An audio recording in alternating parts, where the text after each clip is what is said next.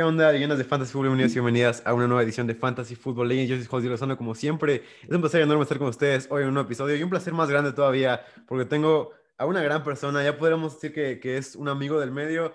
José Ramón Yaca, es un placer que tenerlo por acá. ¿Cómo estás, José? Es un placer que estés por acá, es un honor. Bienvenido. Igualmente, mi estimado Diego, el placer es mío. Estoy muy contento de estar con el próximo crack del Fantasy Football, güey, como analista, güey. Vas vas que vuelas para allá, güey, empezaste con todo y la verdad es que me da muchísimo gusto estar aquí contigo. Y aparte no sabía, pero me estabas diciendo fuera del área que también se afición Niner, entonces todavía mejor compartir esa pasión, además del fantasy fútbol, que es una super pasión y tú lo sabrás mejor, güey.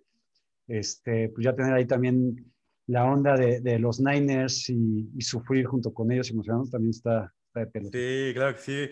Forever Faithful, y la verdad, un placer. Nunca había tenido un Niner por acá. Bueno, habíamos tenido un invitado todavía, pero pues, un placer todavía tenerte más por acá. Va a ser increíble. Cuida, cuida más tus amistades entonces, güey.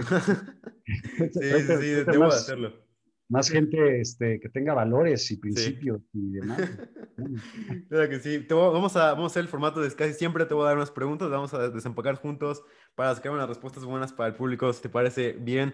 Eh, la primera pregunta que tengo para ti es los tres jugadores del fantasy menos sexy de 2021 que, que tú no quieres para nada en 2021, que son los menos sexy de este año para ti. Menos sexys. A ver, es buena pregunta, güey. Yo estoy muy poco entusiasmado con, por ejemplo, híjole, Chris Carson. Okay. Es uno de ellos. Y te voy a decir por qué, güey. Yo todavía hasta hace un par de semanas uno de los jugadores que más me llamaban la atención era Chris Carson. Por muchos reportes que ha tenido este, tanto Pete Carroll como, los Seahawks, donde dicen, y creo que cada año es algo que mencionan ellos, que van a correr y van a correr y van a correr. Justamente las, hace un par de semanas platicado con Mau Gutiérrez, Mau Gutiérrez me hizo ver la realidad de lo que realmente se podría esperar con el ataque terrestre de los Seahawks. Y no es tanto porque Chris Carson me parece un mal jugador, porque me parece bueno, eh, más allá de los problemas de fumbles y de lesiones que ha tenido en, su carrera. Eh, me parece un gran corredor, pero creo que el gran problema de los Seahawks va a pasar por su defensa. La defensa es tan mala y creo que todavía mucho peor de lo que era el año pasado. Que creo que los Seahawks se van a tener que ver obligados a pasar. Y aparte, con un jugador como Russell Wilson y teniendo a DK Metcalf enfrente y Tyler Lockett como complemento, creo que eso le quita sexiness justamente a, Chris Carson. Eh, y me duele porque era, era uno de mis jugadores preferidos, sobre todo por el ADP que estaba teniendo, que, que no era tan alto. Me pareció un buen pick. Ha bajado para mí ese, ese, eh, esa cualidad de sexy para, eh, para Chris Carson. Entonces lo estoy desechando un poquito. El otro, Josh Jacobs. Sí. Creo que Josh Jacobs, si de por sí nunca ha sido sexy, la verdad, creo que este año es todavía menos sexy por dos razones. Uno, la línea ofensiva de los Raiders, que no sé qué tienen en la cabeza John Gruden y, Mike Mayock, que la destrozaron. O sea, si, si tenían ciertos jugadores valiosos, en 2021 dijeron, ¿para qué los queremos? Vamos a hacernos de ellos y hagamos una pachanga de línea ofensiva. Y el otro es, evidentemente, Kenyan Drake. O sea, Kenyan Drake, que tampoco es uno de mis corredores predilectos. Eh, en Miami dio medio tumbos, tuvo destellos. En los Cardinals, desde que llegó, empezó a tener cierta relevancia eh, intermitente también, y eso se vio en, en 2020. Pero el hecho de la llegada de Kenyan Drake al backfield de, de los Raiders, creo que le quita también toda la categoría de sexy, que nunca tuvo Josh Jacobs, pero ahorita lo es mucho menos. menos. Y otro jugador que me parece poco sexy, bueno, es que también, o sea, creo que este todavía está en una categoría mucho más abajo y enterrado y ya me parece un, jugador hasta feo. Lo veo bastante poco atractivo y es eh, Melvin, Gordon.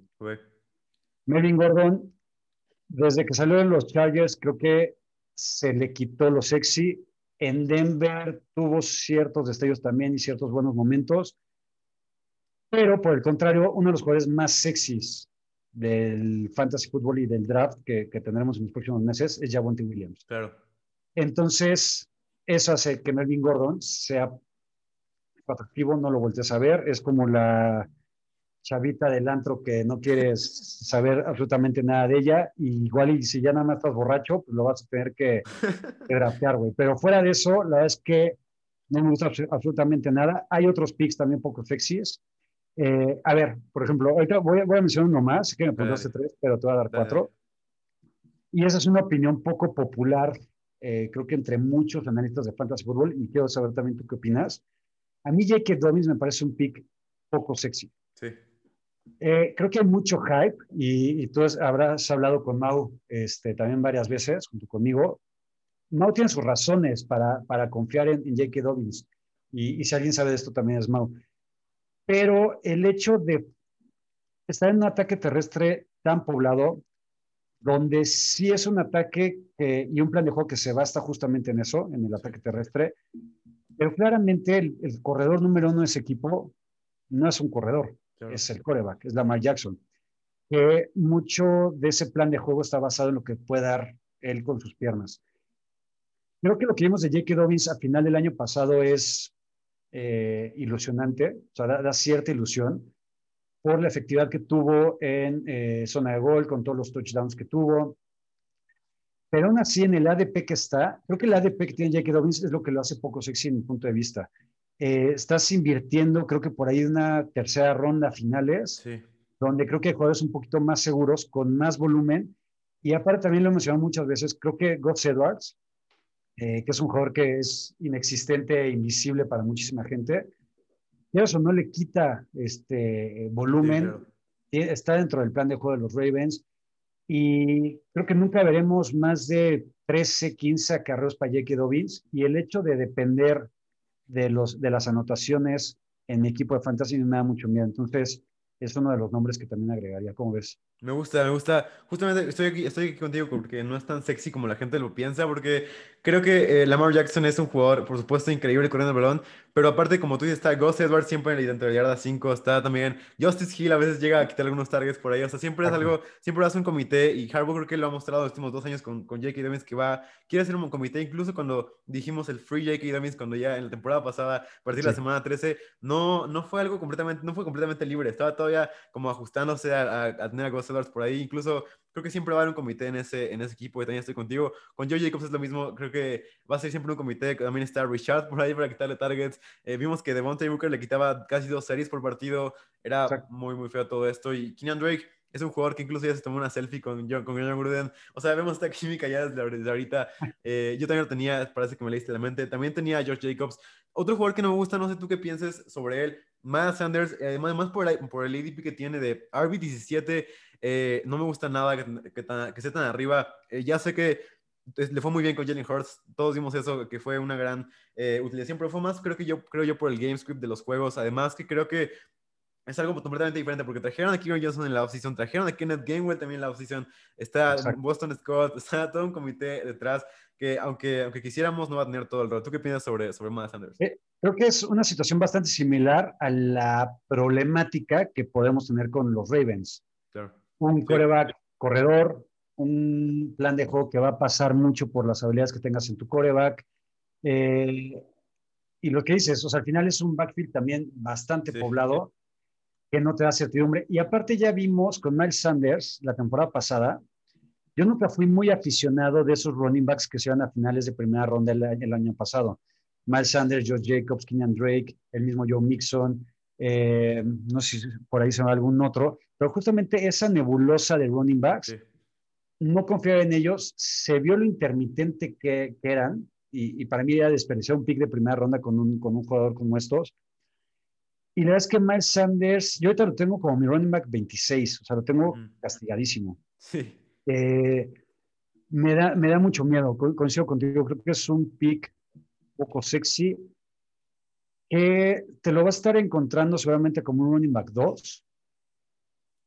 Con suerte podría darte dividendos y rendirte frutos, pero prefiero, por ejemplo, en esa, eh, en esa ADP, seguramente prefiero llevarme un David Montgomery, por ejemplo.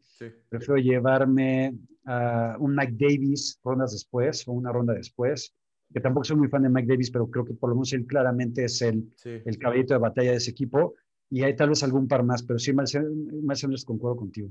Sí, y también, o sea, vimos que Kenneth Gainwell en el colegial era un jugador que jugaba casi siempre en el slot. Era un jugador que estaba ahí una y otra vez. Y me parece que este va a ser el usage para él esta temporada. Creo que va a ser Miles Sanders como más como acarreos. Lo que nos gustaba el año pasado de Miles Sanders era justamente que iba a tener como un rol de 100% de snaps. No pasó y, y, la verdad estuvo, estuvo bastante feo. Y como tú dices, nunca es bueno tener un, a un quarterback que corra. O sea, hay veces, hay, hay como algunos argumentos que sí, pero la verdad tú y yo sabemos que creo que no es el caso, que tienes un quarterback así, siempre va a quitar acarreos, incluso dentro de la zona roja, que es lo más importante, siempre va a estar ahí y la verdad va a estar bastante feo. Yo tengo, justo donde tú tienes unos dos abajo, Miles Sanders, tengo como el RB28, así que creo que sí, está, está muy, muy alto lo que, lo, que está, lo que está pagando la gente por él, no me gusta nada. Incluso creo que CH se está yendo abajo de, de George Jacobs y de Miles Sanders, así que es una ganga total tener a CH por encima de ellos. CH, por ejemplo, el año pasado yo estaba montado en el hype de CH. Sí y a mí me daba mucho miedo el hype desmedido que teníamos con él, porque estaba yendo ya en un pick 5 de primera ronda, 6 por ahí, altísimo.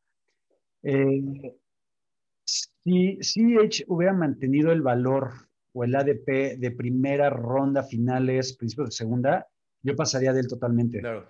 Eh, porque también lo he dicho muchas veces, creo que es una ofensiva que basa mucho este, el mover las cadenas con tres personas, Patrick Mahomes, Travis Hill y Travis Kelsey, que CCH tiene relevancia y con el poco volumen que tuvo fue productivo, pero no es el jugador que tú quieres invirtiendo un pick tan alto en él. Pero yéndose a, a principios de tercera ronda, finales de segunda, me parece un súper valor. Increíble, sí, la verdad. Me gusta muchísimo esto. La siguiente pregunta que tengo para ti es, un, es una pregunta un poco difícil. Un jugador que le has dado muchas oportunidades. Es como esta, esta relación tóxica que tienes en el fantasy. Un jugador que le has dado muchísimas oportunidades y no ha cumplido nunca, pero que estás listo para ser lastimado de nuevo. Como puede ser la pregunta de Michael Scott, porque en este, en este, en este GIF ah. de estoy listo para ser lastimado de nuevo. ¿Quién es este jugador que te lastimará de nuevo, pero que no puedes evitar draftearlo? Son dos. Ok. El primero es no porque le haya dado muchas oportunidades, sino que le he dado una oportunidad en mi vida, que es Joe Mixon. Se la di el año pasado simplemente por curiosidad, simplemente por saber que se sentía tener en un equipo de Joe Mixon y por saber o confirmar que me iba a defraudar.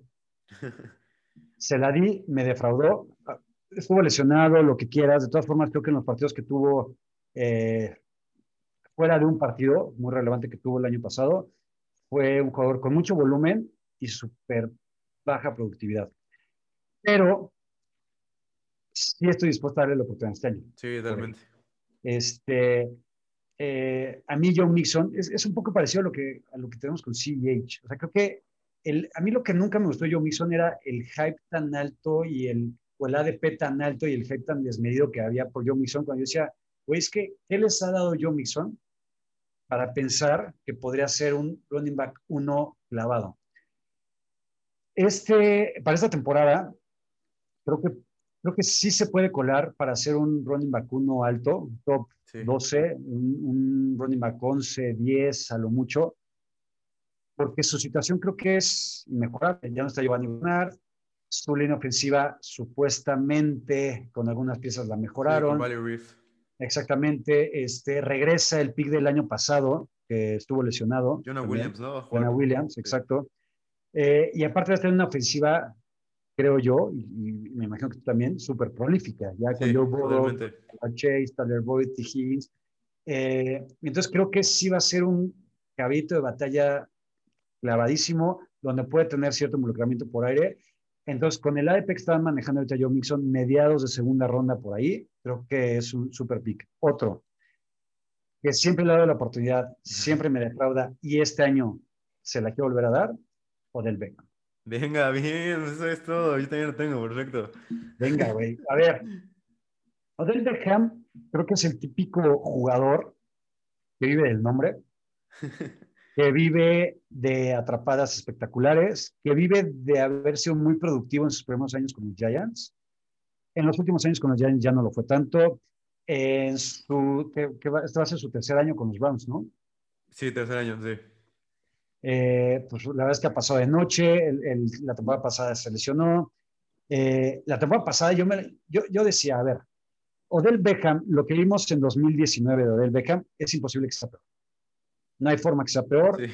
Eh, un pick o una de pedo del Beckham de mediados de tercera ronda, finales de tercera ronda, principios de cuarta, yo ah, creo que lo que más aconsejé que se vea la gente por esa DP era del Beckham.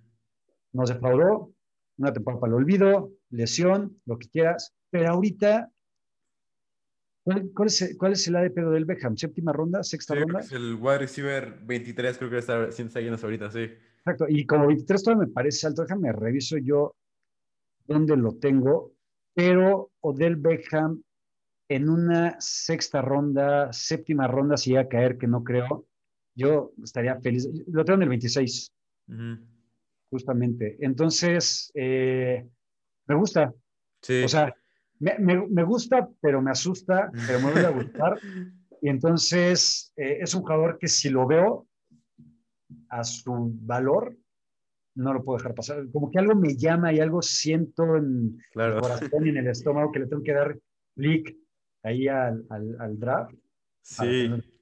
Estoy justo ahí contigo, la verdad. Acabo de terminar un, artículo en esta, bueno, apenas hace una semana se publicó un artículo en Estadio Fantasy de la ofensiva de Baker Mayfield, cómo creo yo que va a ser MVP de esta temporada. Bueno, tiene las posibilidades para hacerlo. Más, está centrado principalmente en que la ofensiva, en las siete semanas que jugó OBJ la temporada pasada, una ofensiva principalmente terrestre, donde Baker Mayfield apenas estaba aprendiendo el sistema de Stefanski, una ofensiva totalmente, eh, la verdad podríamos decirlo que no, que no funcionaba nada bien, pero después de la semana de descanso y los huracanes que vimos hasta después de la semana contra las Águilas, de la semana 12 a la 15, vimos, una, vimos que Baker Mayfield lanzaba casi 40 pases por juego, o sea, algo totalmente que no va a pasar, ya sé, pero vamos a ver cómo más volumen para, para ellos, ya que Baker Mayfield en su segundo año con Stefanski va a ser algo para mí increíble, creo que eh, OBJ tiene que estar en tu equipo de fantasy porque la temporada pasada podemos decir que no fue tan buena y sí no jugó nada bien. Solamente se perdió contra los Bengals, que tuvo una recepción increíble, como de 70 yardas.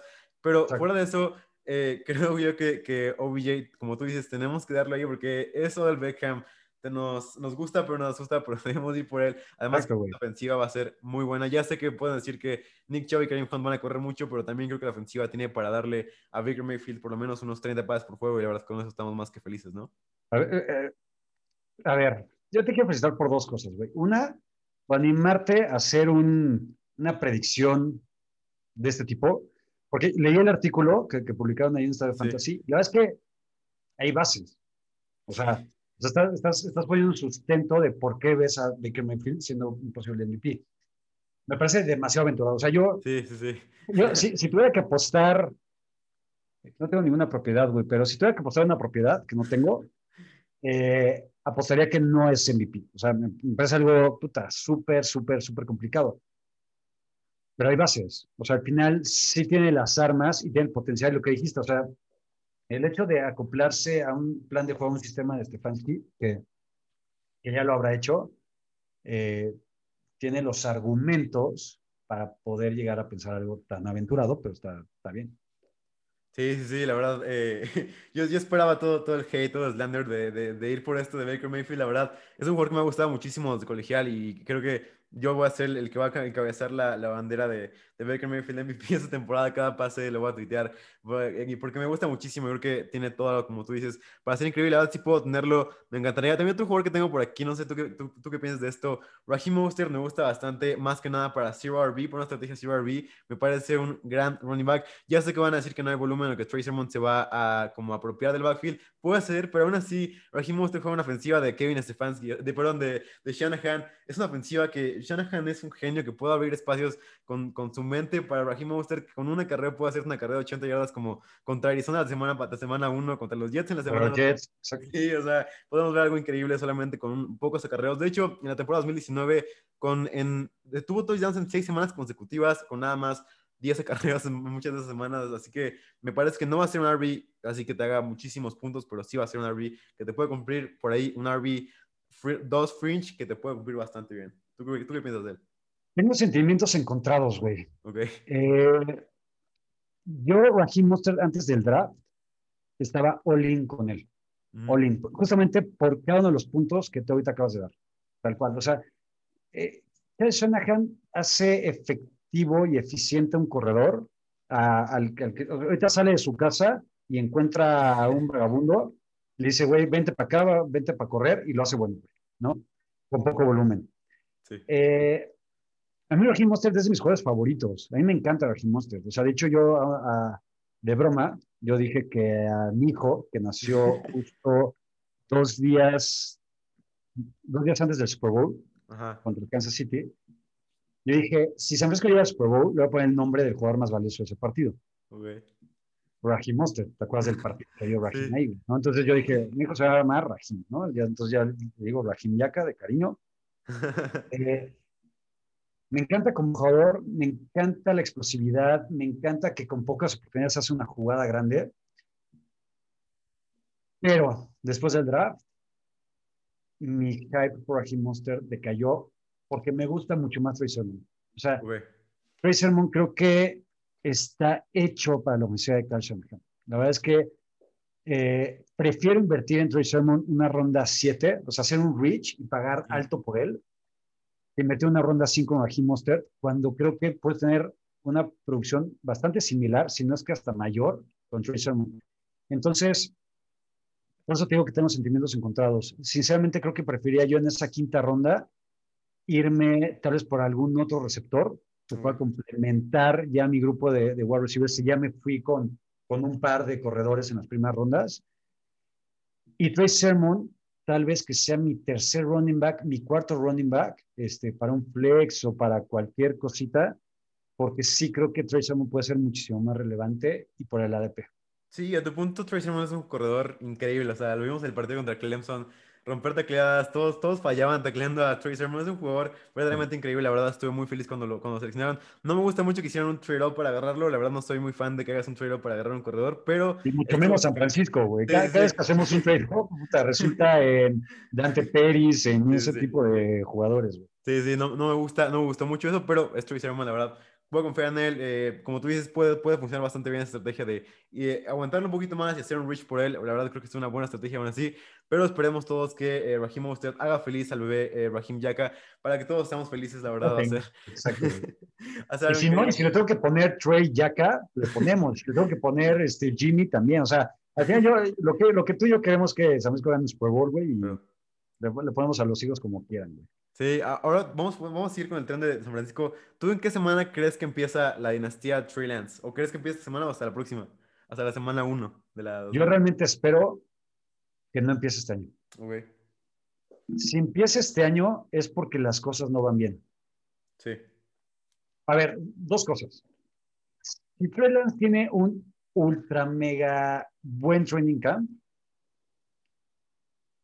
y Shanahan dice pues fuck it, eh, Jimmy G, amamos tu cara y tu belleza y demás, pero Trey Lance es desde la semana 1 el coreback titular.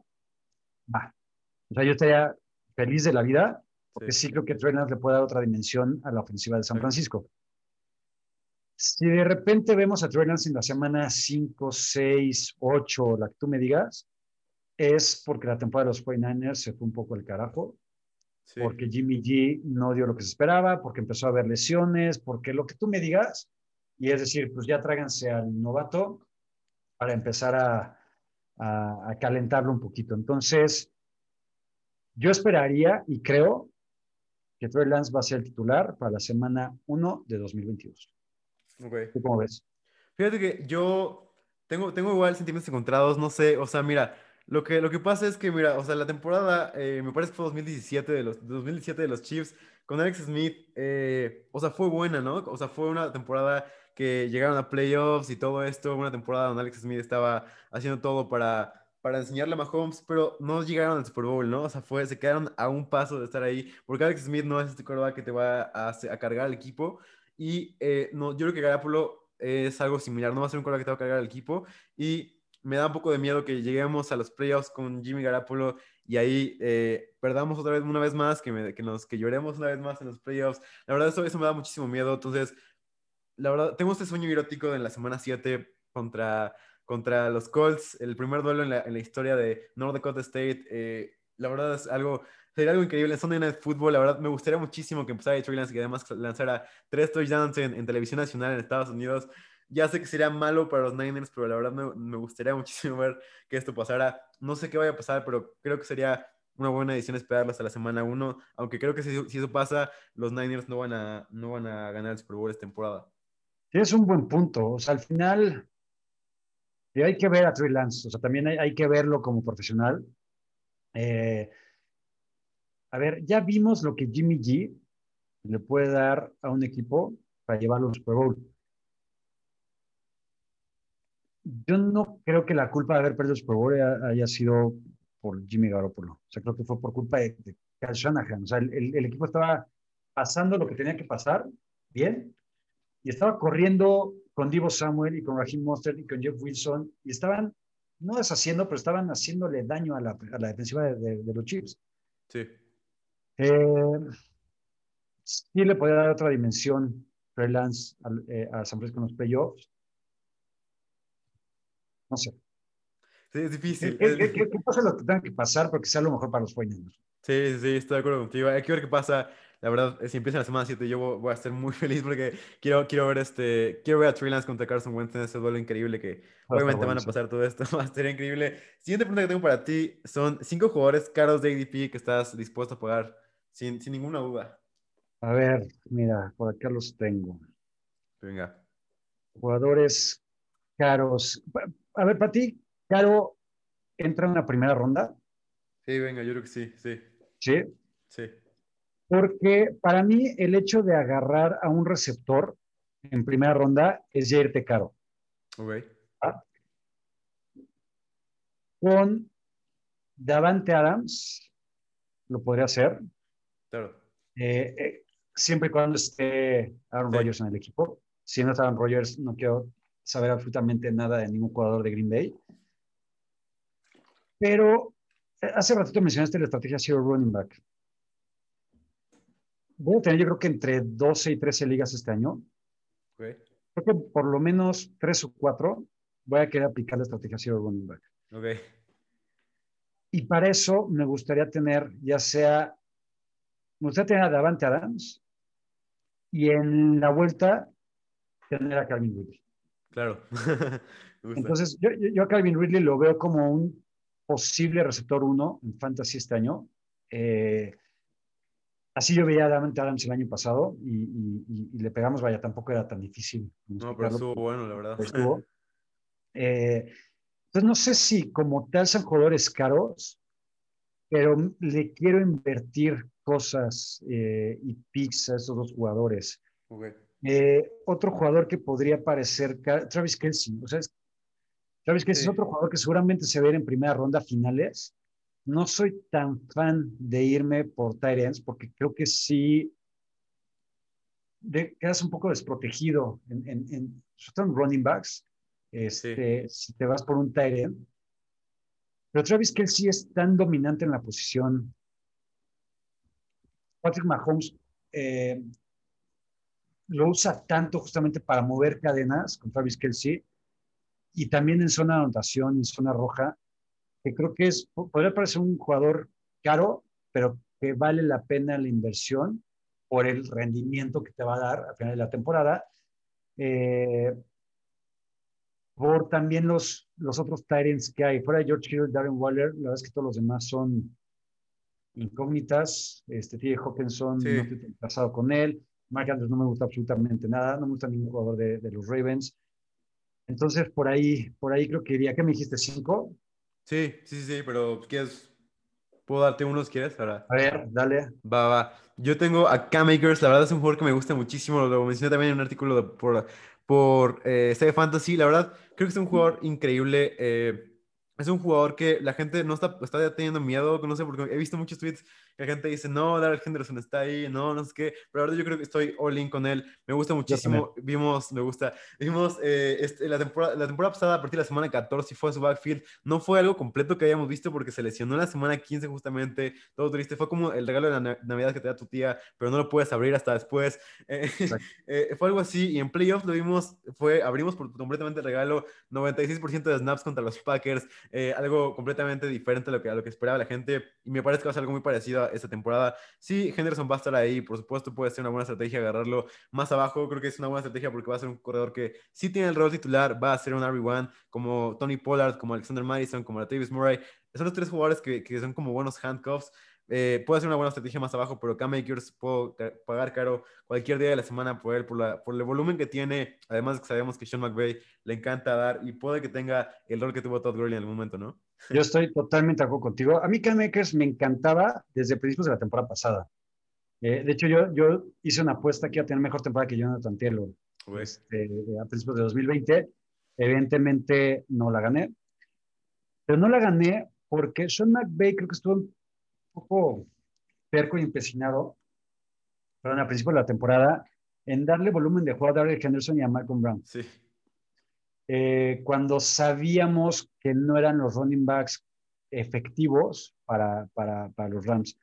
Llame que desaparecía de repente, muy de repente, eh, tuvo una lesión y a final de la temporada, que justamente lo que platicabas, se vio lo que puede hacer Cam Makers con un volumen de juego adecuado. Para mí, por ejemplo, yo lo único que no conozco contigo es que Derek Henderson sea una amenaza. Para mí, Derek Henderson no pinta absolutamente nada, creo. Eh, Malcolm Brown ya se fue, creo que a Miami. Sí. Este, entonces, creo que la ofensiva terrestre va a pasar en el 80-85%, tal vez me estoy yendo muy alto, pero en, gran medida por Cam Makers. Y, yo estoy de acuerdo contigo, yo quiero a Cam Makers en muchísimos de mis equipos, me, me fascina. Sí, es, es, increíble. Además, este, esta llegada de Stafford creo que solo, solo le va a ayudar porque antes veíamos que con Jared Goff las defensivas esperaban que fueran corridas casi siempre y llenaban la caja y siempre no podía hacer mucho Cam Makers y ahora creo que podemos ver como más efectividad por parte de Cam Makers. Ahora, te voy a decir un bold take mío que la verdad yo creo que no, mucha gente comparte, pero si yo fuera el head coach de los Rams, yo le daría más snaps a Darrell Henderson que a Cam Makers. La verdad no me gusta mucho en la vida real Cam Makers.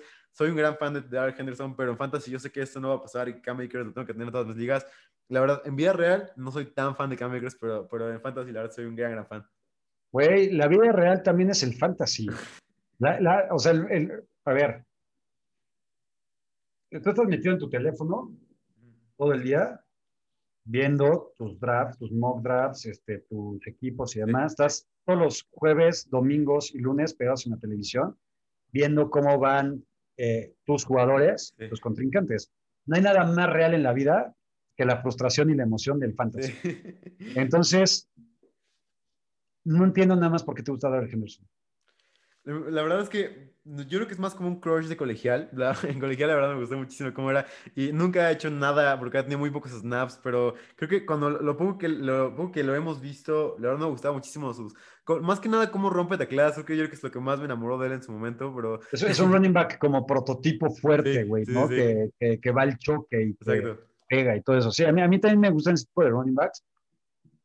Pero prefiero otro tipo, la neta. Claro, sí, estoy, de acuerdo contigo. otro jugador que tengo por acá es eh, Darren Waller y Jamar Chase son dos jugadores que tengo, la verdad me gusta muchísimo. Y están, está yéndose caro más que nada Jamar Chase porque eh, es un novato, tiene todas esas dudas, pero la verdad creo que sí estoy dispuesto a pagar caro por él.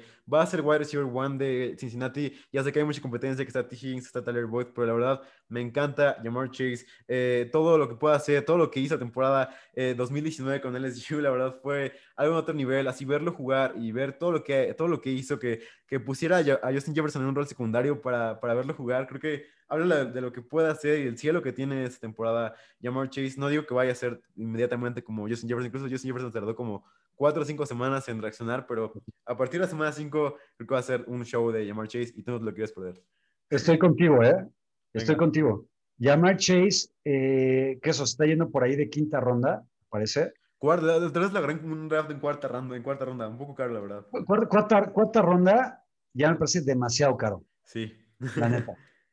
Principios de quinta ronda, sí me lo he hecho, sí vale la pena, me encanta. También creo que fuera de lo que vimos el año pasado con toda esta camada de receptores que querías llevártelo, CD Lamb, Jerry Judy, Henry Rose, este, Jalen Ruegor, este, Brandon Ayuk, etcétera, que muchos fueron productivos, tal vez no, no unos más que otros, evidentemente.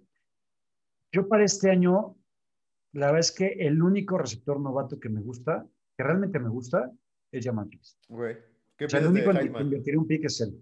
¿De Heisman no te gusta? ¿De Fonta? Es que me gusta mucho Devonta Smith, pero no me gusta su coreback.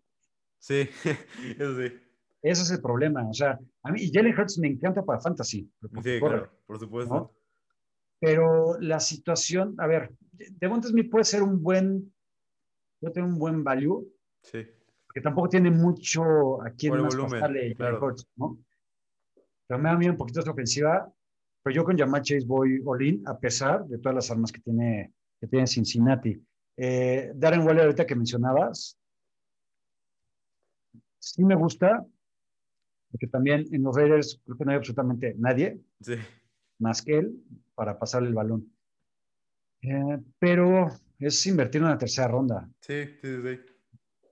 Sí, Sí, eso, eso sí es Entonces- lo malo. Eh, ya lo oyeron, gente. Ya que está dentro del barco, también yo estoy. Estamos los dos comandando el barco de llamar Chase. Por favor, súbanse. No es tarde todavía. Pueden hacerlo, por Vamos. favor. Sí. Tenemos un Venga. gran ambiente por acá. Eh, la verdad, yo por lo que draftaría a Darren Waller es porque, eh, porque invertiría eso, es porque estuvo 140 targets. La verdad, esto, esto me impresionó. También me Un impresionó que, que fue. Nada más, fue nada más Travis Kelsey corrió más rutas abiertas en la formación que Darren Waller en sus dos eh, temporadas con rol completo con los Raiders ha sido el Titan 2 del Fantasy. Creo que te da como una seguridad que, que muy pocas personas te dan en la posición. Es algo increíble y además, como tú dices, no tiene a nadie y además la línea ofensiva es terrible de los Raiders. ¿Y esto qué significa? Que, que Derek Carr va a tener todavía menos tiempo para lanzar y Darren Waller Exacto. rutas muy, muy cortas y ahí va a estar siempre. Podemos una temporada de más de 150 targets en esta temporada. Por favor, tengámoslo. Me acabas de convencer, Diego. Voy por él también. Venga, Venga. vamos. Vamos por Me subo al barco de, de Darren Waller también. Oye, nada más quiero agregar un nombre más. Venga, venga, dale, dale. Para la gente que me lee en Twitter, seguramente ya lo sabe. eh, creo que se va a ir caro, porque antes, estaba, antes estaba más barato. O sea, creo que antes por CD Lamp podíamos pagar una quinta ronda por ahí. Conforme han ido avanzando las semanas y los días, eh, yo ya me lo tengo que llevar en tercera ronda. Alex. Me gusta. Eh, tal vez yo soy el más excitado y el que está subiendo el ADP de CD Lamp, porque aparte hago mocks todos los días. Pero llevarte a CD Lamp en tercera ronda, que es caro, lo prefiero antes que a Mari Cooper, Güey. que tiene un ADP bastante similar.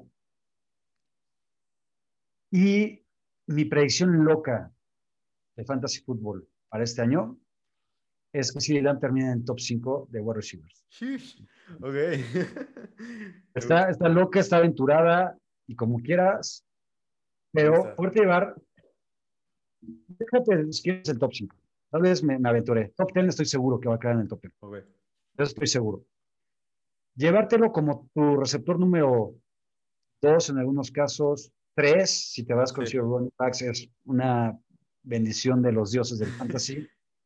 Pero como un receiver uno, después de agarrar a dos corredores, traes un equipazo, güey. Me gusta. Sí. ¿no? Entonces, se puede ir caro, pero ya nos subimos al tren de llamar Chase, ya nos subimos al tren o al barco de Darren Waller. Vénganse todos para acá, Claro si sí. se monta. güey. Venga, hagámoslo. Me encanta igual CD Lamb. Yo estoy contigo. La verdad, pagaré lo que sí, lo que sea. Y ahora, sigamos con tus bebés, por favor. ¿Me puedes A dar otros, cuatro bebés que tengan los cinco, los cuatro bebés de, de- que son hermanos de tu hijo? ¿Qui- ¿Quiénes son este, quiénes son cuatro bebés? O sea, mis jugadores favoritos, Es te correcto. Es correcto. A ver, mi jugador favorito de fantasy de la historia es Ezequiel Elliott. Ok. Por más que odio a los vaqueros o a los Cowboys con todo mi corazón, Seahawks y Cowboys están. ¿Cuál es el equipo que más odias? Eh, es difícil. Yo que los Steelers, no me gusta nada la afición de los Steelers. Ok. Ya, ya los Steelers no me caen bien, pero Güey. no son de los equipos que más odio. Seahawks y Cowboys están para mí en el infierno de peor de lo que puede existir en el mundo del NFL y de la vida.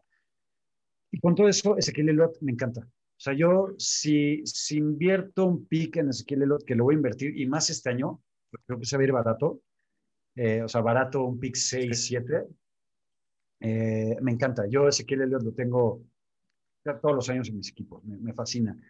Dalvin Cook es un nuevo hijo que tengo, Ok. Bien. Eh, el año pasado me enamoró Dalvin Cook. Me Sí. parece un caballo de batalla increíble. Más allá de lo que es Derrick Henry, que también tiene mucho volumen por tierra, Dalvin Cook lo tiene tanto por tierra como por aire. Sí. Entonces es otro bebé que tengo. Va a estar muy difícil o, o imposible tener a mis dos bebés en un mismo equipo. No se va a poder. Sí. Me voy a ir un poquito más para abajo en rankings o en, ADP. Aaron Jones también es otro de mis, de mis bebés. Me gusta mucho, siempre me ha gustado mucho. Eh, para mí Aaron Jones era un poco medio desquiciante lo que vivía con él, porque me causaba mucho conflicto cómo Jamal Williams le quitaba mucho tiempo de juego, muchos snaps. Ya no está Jamal Williams, no sé si AJ Dillon va a jugar el papel de Jamal, de Jamal Williams, no creo, pero creo que Aaron Jones puede tener ya un poquito un rol un poquito más protagonista, por así llamarlo. Sí. Calvin Ridley es mi proveedor. Lo amo con todo mi corazón. Eh, desde el año pasado yo dije, échenle ojo a Calvin Ridley, va a tener como receiver 1, este, háganme caso, etcétera, etcétera. A mí Calvin Ridley es un claro wide receiver top 3 este año. Y pues es que ni modo que no diga otra vez así Dylan. Claro, sí, sí. Lo estoy mamaseando desde hace, desde hace meses. Este, yo, yo creo que serían esos mis cinco bebés. Ok, me gusta, me gusta muchísimo. Eh, Aaron Jones, la verdad, me gusta, me gusta bastante este, este, este draft de fantasy este año, por supuesto.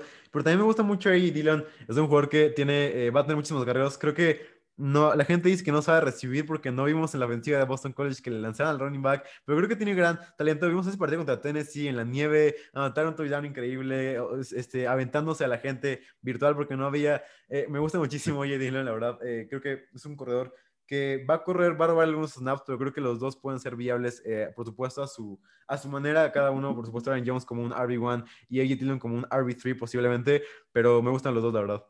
¿Qué opinas de los handcuffs?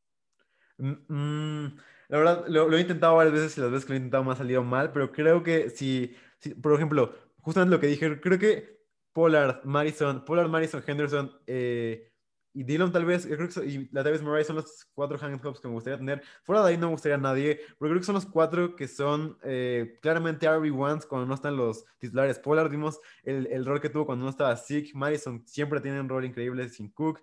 Eh, me parece que Henderson no es el más seguro, pero puede tener un rol muy grande si Aker se lesiona. Eh, todo esto es como, o sea, creo que siempre se van a ir en el waiver más adelante y me gustaría tenerlo como desde antes. ¿Tú qué, tú qué piensas? Yo traigo una campaña desde hace muchos años contra el handcuff. que se dice que, o, que, que, se titula Dino a los handcuffs. Okay. Siempre. La verdad es que para mí es desperdiciar un pick, fantasy fútbol. Eh, dependes mucho de la lesión. O sea, tanto Mattison como Pollard de repente va a agarrar un poquito más de relevancia. Un poquito. La Murray creo que sí forma más un comité ahí. Pero el hecho de decir, híjole, es que voy a agarrar al handcuff a Mattison, por ejemplo, porque tengo a Dalvin Cook, la verdad es que para mí estás desperdiciando un pick. Sinceramente lo estás desperdiciando porque lo vas a tener guardado en tu banca casi todo el año.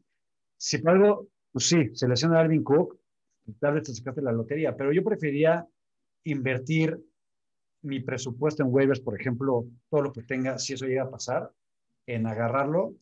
Eh, no sé, pero la, neta es que prefiero, prefiero pasar simplemente los handcuffs.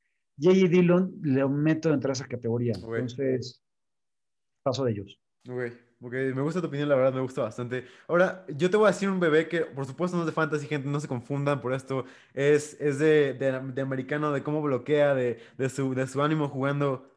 Mi bebé más grande es Mo Ali Cox es un Tyrant, lo tengo como mi foto de portada de Twitter, es un Tyrant que, que amo desde, desde que salió jugando, jugando básquet, el, bebé más grande, más gigante de toda la NFL. Cuando, cuando ves el, los, partidos, de los Colts, vas a ver el jugador más grande y él es Molly Cox. Va a bloquear, va a recibir y todo lo va a hacer de una manera increíble. Solamente Travis Kelsey, George Hill y Darren Waller tuvieron más yardas por ruta corrida que Molly Cox la temporada 2020 y además bloqueó increíble, gran jugador.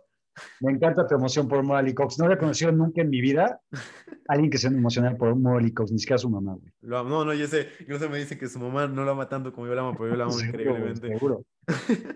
Ahora, quiero que me digas como, como, última, como última pregunta de este episodio. El gobierno necesita ganar la Liga de Fantasy contra todos los países de Latinoamérica en una Liga Mundial de Fantasy junto a un equipo de analistas de México. Por supuesto, estás ahí para salvar al país. Si no, si no lo haces bien, de, el, gobierno amenaza con, con, decapitarte si tu sleeper no funciona. Pero quiero que nos, quiero que nos digas a qué, qué sleeper estarías dispuesto a, a dar tu cabeza por él. ¿Quién es tu sleeper más grande del 2021? Uno de los que ya dije, porque no quiero repetir nombres. Y tampoco quiero perder la cabeza. y quiero salvar a mi país. Voy a dar a DJ Moore. Ok, me gusta. DJ Moore creo que es un jugador Y lo dijo, lo dijo Chato, en la cual fan el otro día. No sé por qué están mugroseando mucho, güey, y coincido con él. Eh, el ADP de DJ Moore debe estar bastante bajo ahorita para lo que ha demostrado y para la situación que tienen los Panthers. Eh, ya no está Curtis Samuel. Entiendo que regresa Christian McCaffrey de la lesión. Para mí, Robbie Anderson no significa una amenaza tan grande al volumen que pueda tener. Y con Sam Darnold creo que van a tener algo parecido a lo que tenía con David Bridgewater. Tampoco es, no es un quarterback este, de, otra galaxia ni nada. Pero creo que DJ Moore, si me estás preguntando por un sleeper, que la gente tal vez se, le está pasando o no lo está queriendo ver, o simplemente eso, lo, lo mugrosean como tal, DJ Moore sería por el que yo diría, vamos a salvar el país y vas a ver mi casa. Ok, ok, me gusta bastante. La verdad, DJ Moore es un, gran, gran jugador que ha tenido la mala suerte de jugar con quarterbacks muy malos. Es como. Malos, güey. Es, el Allen Robinson. Es el Allen Robinson, sí, es el Allen Robinson actual. Ya tenía Joseph Fields, pero ahora tuvo Kyle Allen, que fue un intento de quarterback en su momento que la gente eh, decía que era un quarterback, pero todos sabíamos que no lo era. Eh, después tuvo a Teddy Bridgewater, que es el quarterback, tal vez el quarterback más aburrido de toda la liga. Y ahora tiene a Sam Darnold no puede ser posible. Esperamos que por fin llegue un quarterback decente a los Sam Darnold es igual de aburrido que Teddy Bridgewater, pero en blanco. Sí, sí, sí. Tal cual. Sí, sí Tal cual. Una versión blanca de la aburrición. me gusta, sí, me gusta mucho esa, esa ese take, me gusta. Mm. Eh, el, te voy a dar mi sleeper por el que, por el que yo eh, daría todo. Tyler Boyd tiene un ADP de novena ronda en Sleeper. Eh, es el wide receiver 43 del Fantasy. no me gusta nada este, este ADP, o me gusta también porque se está yendo muy, muy abajo. Como tú dijiste, va a ser una ofensiva extremadamente explosiva en donde pueden alimentar a Joe Mixon, pueden alimentar a, T. Higgins, a Jamar Chase y a Tyler Boyd. Yo, la verdad, cuando tengo a Joe Burrow, Jamar Chase, T. Higgins, Tyler Boyd, tengo, tengo a todos, soy la persona más feliz en todos mis mocks. Puedo dormir tranquilo cuando tengo a los, al, al, al, combo de wide receivers de los bengalis y por favor, hazlo tú también. La semana 2 a la 10, exceptuando su semana de descanso, por supuesto, fue el PPR wide receiver 4, tuvo 70 targets, solamente Diggs y Allen Robinson tuvieron más targets que en, en esas semanas, 56 recepciones, líder de la NFL y además fue el líder en targets de la NFL en zona roja. ¿Por qué tomo estas, dos, estas semanas? Porque fue las semanas en donde T. Higgins tuvo un rol normal y además Joe Burrow está basando. Porque la ofensiva sin Joe Burrow es una cosa completamente diferente. Y la verdad creo que tenemos que ir por Tyler Boyd. Me gusta muchísimo y estoy dispuesto a dar todo por él. Me subo también. Venga. Muchos, muchos vengas en nuestro barco, güey. Claro, vamos a darle. Go, vengas. Aquí arriba. Sí, venga. Bueno, eh, esto es todo por, por hoy. Muchísimas gracias por, por, por, escucharnos y todo esto, José. Muchísimas gracias por estar aquí. Es un, es un placer tenerte por acá. Eh, esperemos, esperemos hablar pronto y, y, esperemos tenerte de vuelta aquí en Fantasy Football Legends. Un placer tenerte. Muchas gracias. Muchas gracias, mi Diego. Un placer. Me la pasé a todo dar. La verdad es que estuvo bastante divertido. Creo que muy buena platiquita de Fantasy Football y otros temas. Eh, gracias por la invitación. Espero vernos más seguido. Y seguramente, seguramente nos van a ver bastante seguido, ¿sí o no, digo? Así es, así es. Eh, tenemos algo preparado por ahí. Pero cuídense mucho. Nos vemos muy pronto. Les mando un abrazo. Bye. Chao.